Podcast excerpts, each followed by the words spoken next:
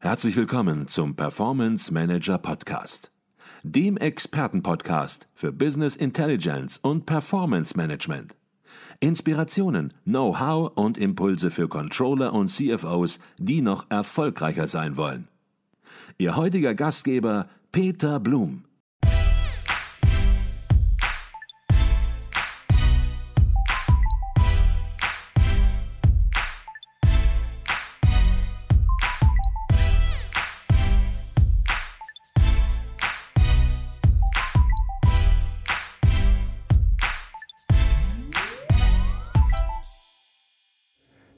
Herzlich willkommen im Performance Manager Podcast. Mein Name ist Peter Blum.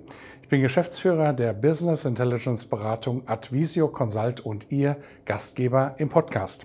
Heute bin ich in Reda Wiedenbrück auf dem Management- und Controlling-Kongress 2023 und bei mir ist Olaf Klinger. Olaf Klinger ist CFO der Symrise AG und hat hier auf dem Kongress eine Keynote gehalten. Darüber wollen wir natürlich jetzt gleich sprechen. Doch zunächst mal herzlich willkommen im Performance Manager Podcast, Olaf Klinger. Hallo Herr Blum, freue mich sehr. Herr Klinger, der Name Ihrer Keynote, der Titel Ihrer Keynote, äh, der lautet die Rolle des Controllers als Sparingspartner des Managements, Erfahrungen in einem DAX-Konzern. Ein schlichter Titel, da verbirgt sich aber einiges hinter, vermute ich. Und Sie werden sich sicherlich Gedanken gemacht haben, wenn Sie gleich vor die Zuhörer treten und die sind schon vielleicht etwas müde von so einem langen Kongresstag.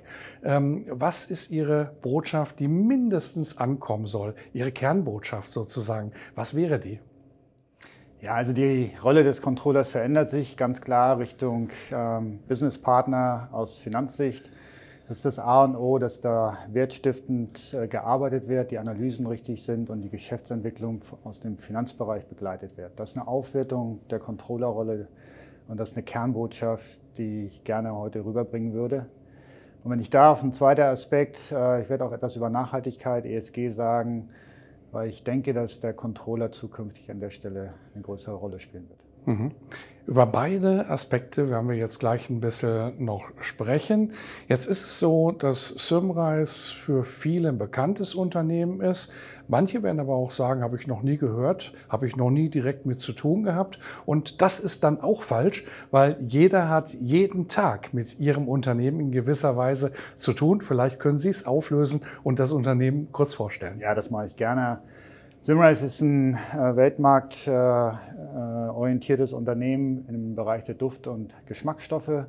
Wir liefern in die verschiedenen Duft- und äh, Lebensmittelhersteller hinein und wir machen sehr oft das Endprodukt aus. Äh, das, was wir täglich schmecken, riechen, ist sehr oft von Simrise. Mhm. Jetzt ist es so, Sie sind CFO bei Symrise und da sind Sie nicht über Nacht hineingestolpert in die Rolle, sondern Sie haben einen Karriereweg, das darf man so sagen, hinter sich gebracht, den sich erarbeitet. Und vielleicht können Sie ein bisschen über sich erzählen und wie Ihr Karriereweg war. Ja, ich habe also über 30 Jahre mittlerweile im Finanzbereich verschiedener Unternehmen gearbeitet. Ich habe ursprünglich mal Bankausbildung gemacht und mich dann sehr schnell Richtung Industrie äh, orientiert, weil ich immer dieses Operative gerne äh, erlebt habe. Habe ursprünglich im Treasury begonnen, äh, mal bei Mannesmann, der eine oder andere mag es noch kennen. Ähm, ich habe mich dann äh, weiterentwickelt zu Merck und aus dem Treasury heraus dann später in breitere äh, Rollen, die mich dann auch ins Accounting, ins Controlling, in den Einkauf, in die IT gebracht haben. Und daraus ist dann eine CFO-Rolle heute bei Simrise geworden, die ich seit 2016 im Unternehmen wahrnehme. Mhm. Jetzt haben Sie heute sehr intensiv in Ihrem Vortrag über das Controlling gesprochen und eben auch Controlling bei Symrise natürlich, Ihre Erfahrungen in Ihrem Unternehmen und Sie teilen die Controlling-Funktion bei Symrise sozusagen in ein Dreieck ein, wenn man so will. Auf der einen Seite das Corporate Controlling, wenn man so will, an der Spitze. Regionale Finanzorganisation ist so der zweite Bereich und dann der dritte Bereich Finance Business Partner. Vielleicht können Sie diese drei Rollen in Ihrem Hause in den Unterschieden, in den gemeinsamen Gemeinsamkeiten einfach mal darstellen, damit klar wird, warum Sie das so einordnen?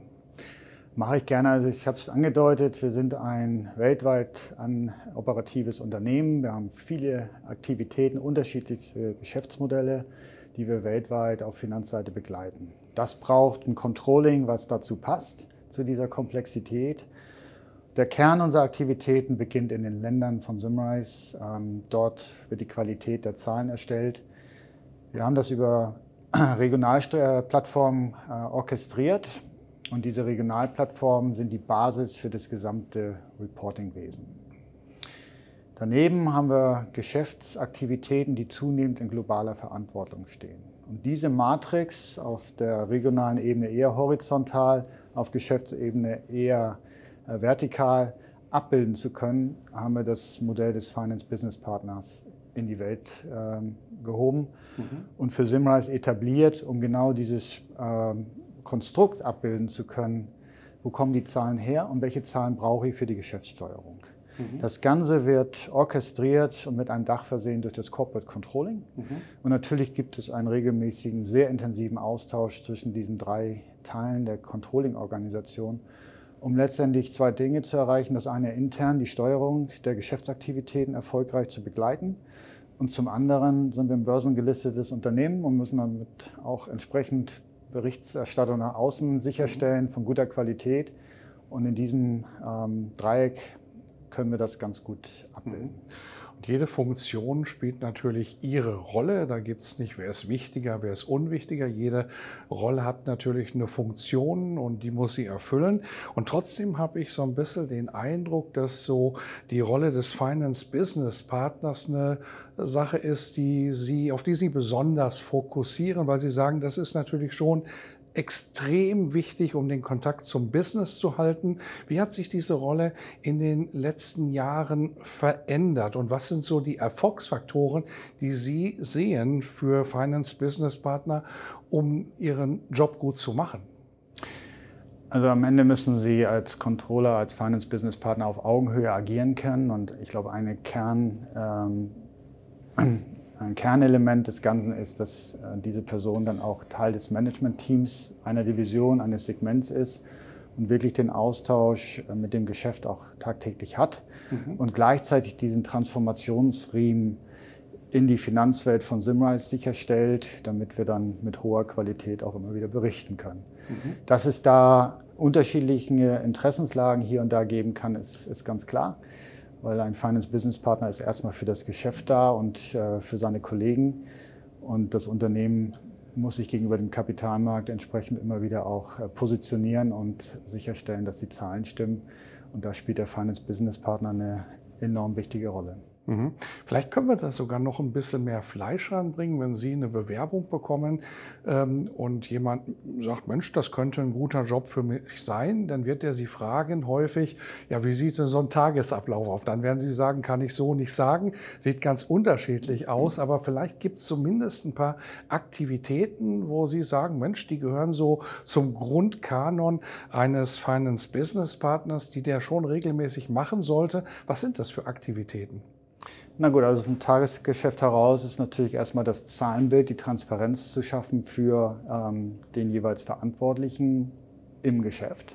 Das ist das A und O. Ähm, aus dem Geschäft heraus werden verschiedene Initiativen gestartet, um das Geschäft zu entwickeln. Dazu können Investitionsvorhaben gehören, dazu gehören M&A-Aktivitäten gehören. Alles das, was sich in diesem Umfeld abspielt, äh, muss von einem Finance Business Partner begleitet werden, bewertet werden und letztendlich auch zur Entscheidung geführt werden. Mhm. Da sehe ich die, die wertschaffende Tätigkeit eines Finance Business Partners. Und wichtig ist, dass er sich auf gute Informationen stützen kann, die er nicht selber produziert, sondern im Zweifel gut zugeliefert bekommt, sodass er auch selber effizient seine Zeit einsetzen kann. Mhm.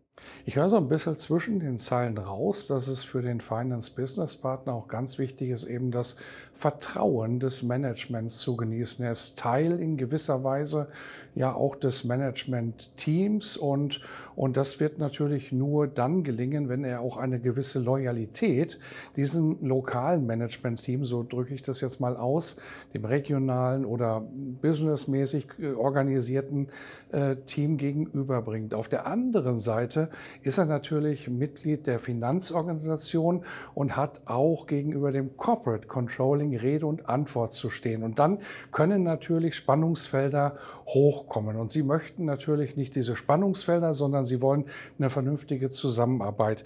Wie kann das gelingen, dass dieses Spannungsfeld ja gut überbrückt werden kann? Ja, also ich glaube, da liegt die eigene Herausforderung. Sie haben das rausgearbeitet. Ähm, ein guter Finance-Business-Partner ist ein Sparringspartner, der sowohl challengen kann, der aber auch die entsprechende Unterstützung geben kann. Und dieses Fingerspitzengefühl immer wieder zu haben, zu sagen, ähm, hier muss ich noch ein bisschen drücken und hier kann ich besser unterstützen, das ist eine Kunst, äh, das ist nicht mehr die Pflicht, das ist wirklich äh, Art an der Stelle. Und ich glaube, das macht auch einen wirklich guten Finance-Business-Partner am Ende des Tages aus, dass er das Vertrauen genießt, ohne ähm, nicht die entsprechenden Impulse zu setzen, dass sich auch ähm, die Geschäftsverantwortlichen mit der einen oder anderen kritischen Frage auseinandersetzen. Mhm, okay keine einfache Aufgabe. Ich glaube, in der Antwort lag jetzt auch nicht die Lösung, aber es ist natürlich eben ein Thema in so einer Organisation, die Dinge hinzubekommen, wie es eben, eben wichtig ist, eben das Controlling so zu organisieren, dass am Ende alle vom Konzern bis eben zur operativen Gesellschaft eben auch einen Mehrwert daraus haben. Mehrwerte sollen durch Steuerungssysteme ähm, entstehen und Steuerungssysteme haben Sie natürlich auch bei Simrise. Jetzt sind diese Steuerungssysteme natürlich umfänglich. Das heißt, wir können jetzt hier nicht äh, jedes Steuerungssystem en Detail besprechen, auch wenn es vielleicht Spaß und äh, Sinn machen würde. Aber vielleicht können Sie mal einen allgemeinen Überblick geben, wieso der Zyklus aussieht bei Simrise, äh, wenn es um die Themen Planung, Analyse, Reporting, ähm, und dann daraus resultierende Maßnahmen geht? Ja, ich denke, da hat jedes Unternehmen seinen eigenen Ansatz. Wir bei Simrise haben ähm, einen Planungsprozess, der beginnt eigentlich mit der Zielsetzung des Vorstandes für das kommende Jahr. Daraus entwickeln wir top-down einen Mittelfristplan, der sich über fünf Jahre erstreckt. Und das machen wir pro Segment und Division. Daraus fügt sich dann ein Corporate-Bild und daran anschließend gibt es dann eine äh, Bottom-up äh, Budgetplanung, ganz klassisch, äh, die dann letztendlich der Validierung des Mittelfristplanes dient und wo wir dann auch mit ambitionierten Zielen in den Planungsprozess hineingehen und sicherstellen, dass wir Ende des Jahres mit dem Aufsichtsrat zusammen ein verabschiedetes Budget erstellen. Mhm. Das ist die Voraussetzung für das kommende Jahr. Und dann ähm, gehen wir im laufenden Jahr natürlich in die aktuelle äh, Zahlenwelt, äh, angereichert durch einen quartalsweisen Forecast, sodass wir dann über die Perspektive auf das Jahresende im Blick behalten. Wie stehen wir da gegenüber Vorjahr, wie stehen wir da gegenüber Budget? Und das macht den relativ simplen, ähm, aber ab und zu auch durchaus komplexen Planungsprozess bei, bei Simrise aus. Mhm. Wie hat sich das Verhältnis zwischen Planung und Forecasting verändert? Wenn man auf Kongresse geht, auf Controlling-Kongresse, dann stellt man fest, ja, Planung ist wichtig noch, aber Forecasting ist in der heutigen Zeit viel wichtiger geworden. Es liegt auf der Hand, äh, warum? Weil man eben nicht mehr mit einer jährlichen mit einem jährlichen Plan alleine steuern kann. Dafür sind viel zu viele Unbekannte auf dem Weg. Und wenn man über Forecasting spricht, dann spricht man natürlich auch über automatisiertes Forecasting inzwischen. Und da gibt es auch Use Cases inzwischen schon einige Use Cases, die dann auch belegen, dass die Qualität durchaus besser ist. Und bei Ihnen gibt es jetzt ja im Grunde genommen zwei Ebenen. Wir haben auf der einen Seite die Corporate-Ebene, die sagen könnte, wir machen hier mal einen Forecast auf Corporate-Ebene und wollen gar nicht so Details äh, der regionalen Strukturen abfragen. Aber auf der Ebene darunter, eben auf der Ebene der Finance Business Partner macht natürlich Forecasting auch Sinn und da sind wir auf einer anderen Ebene. Also einfache Frage, vielleicht nicht einfach zu beantworten. Wir sind beide äh, Ebenen, beide Bereiche mit automatisiertem Forecast momentan schon befasst. Ja, aufgrund der Komplexität bei Simrise keine einfache Übung, das Ganze auch jetzt äh, vollautomatisiert mit entsprechenden Forecasts zu belegen. Ähm, das liegt am Geschäftsumfeld bei Simrise, aber natürlich, und da haben Sie vollkommen recht, wird das Thema äh, Artificial Intelligence auch uns zukünftig helfen. Für uns würde ich im Moment sagen, wir sind noch relativ am Anfang, was die Möglichkeiten angeht. Ähm, dass die da sind und mittlerweile zunehmend da sind, ist offensichtlich. Mhm. Okay, also für Sie ein Thema, wo Sie sagen, 2024 durchaus mal intensiver in das Thema einsteigen, habe ich gehört. Wobei einsteigen heißt ja nicht an einer Stelle einsteigen, sondern bei Ihnen ist es natürlich immer eine Matrix, die Sie dann entsprechend bedienen müssen, weil Sie haben eben so unterschiedliche Geschäftsfelder plus noch die Corporate-Ebene, wo Sie auch mit unterschiedlichen Ansätzen dann arbeiten müssen. Habe ich das so richtig verstanden? Ja, das haben Sie richtig verstanden. Also natürlich legen wir in einer unglaublich schnelllebigen Welt mittlerweile und jede Planung für ein kommendes Jahr ist oft schon früh im Jahr überholt. Ähm, nun haben wir bei Simrise eine ganz gute Grundstabilität in unserem Geschäftsmodell, weil es zu kleinteilig ist. Mhm. Das hilft. Ähm, aber ich bin sicher, dass auch wir uns im nächsten Jahr, übernächsten Jahr mit dem Thema mhm. noch deutlich mehr beschäftigen werden. Mhm. Jetzt war es Ihnen ein Anliegen, Sie haben es ganz am Anfang erwähnt, hier auf dem Mencom-Kongress auch über Nachhaltigkeit zu sprechen und das, was Sie für Initiativen in diesem Bereich unternehmen. Auch das natürlich ein großes Feld, Sustainable Finance, für Sie eben natürlich auch ein Thema. Und Sie haben das Feld in Ihrem Vortrag in vier große Bereiche versucht zu systematisieren. Vielleicht können Sie diese vier Bereiche, die Sie sehen und Sie sie als konzeptionellen Rahmen ähm, für sich nehmen, darstellen. Ja, also wir sind ja äh, von einer Welle von neuen regulatorischen Anforderungen im Moment konfrontiert. Und ich wollte den Teilnehmern hier heute einen kleinen Einblick geben, wie wir an das Thema herangehen. Da sind wir bei Simrise sehr stark auch aus der Vergangenheit heraus Richtung Nachhaltigkeit ausgerichtet, viele Preise in dem Umfeld ähm, gewonnen. Das heißt aber nicht, dass wir aus dem Finanzbereich heraus jetzt zunehmend aktiv werden müssen, um am Ende des Tages ähm, unter Wesentlichkeitsaspekten ESG-Themen im Griff zu behalten, zu strukturieren und äh, ja, letztendlich auch auditierfähig zu machen. Und dafür haben wir uns jetzt äh, die Themen ähm, der Wesentlichkeit in Verbindung mit der Strategie ähm, vorgenommen. Das Thema wird zunehmend in die Strategie von Unternehmen hineinfließen und ich denke, jeder ist gut beraten, das auch für sich zu nutzen. Das ist der eine Aspekt. Das zweite ist, das Ganze in die bestehenden Prozesse äh, zu integrieren und sicherzustellen, dass alles, was berichtet werden soll, auch von guter Qualität strukturiert ins Unternehmen hineinläuft. Ähm, damit sind wir beim Thema ähm, Berichtswesen. Wie bilde ich eigentlich dieses facettenreiche Umfeld von nicht finanziellen KPIs im Unternehmen ab? Mhm. Und letzter Aspekt ist, wie bewerte ich das Ganze eigentlich, um es letztendlich in das Chancen- und Risikoumfeld einfließen zu lassen. Und da kommen neue Herausforderungen auf das Unternehmen zu und wo ich denke, dass der Finanzbereich an vielen Stellen gut aufgestellt ist. Wir haben globale Präsenz als, als Org-Einheit. Ähm, wir haben traditionell Strukturen, Prozesse, die ein äh, strukturiertes Berichtswesen erlauben. Und wir sind in der Lage, aus dem Risikomanagementbereich heraus das Ganze auch zu bewerten und mit Substanz zu versehen, sodass am Ende des Tages auch der Wirtschaftsprüfer sagt, das passt alles. Mhm.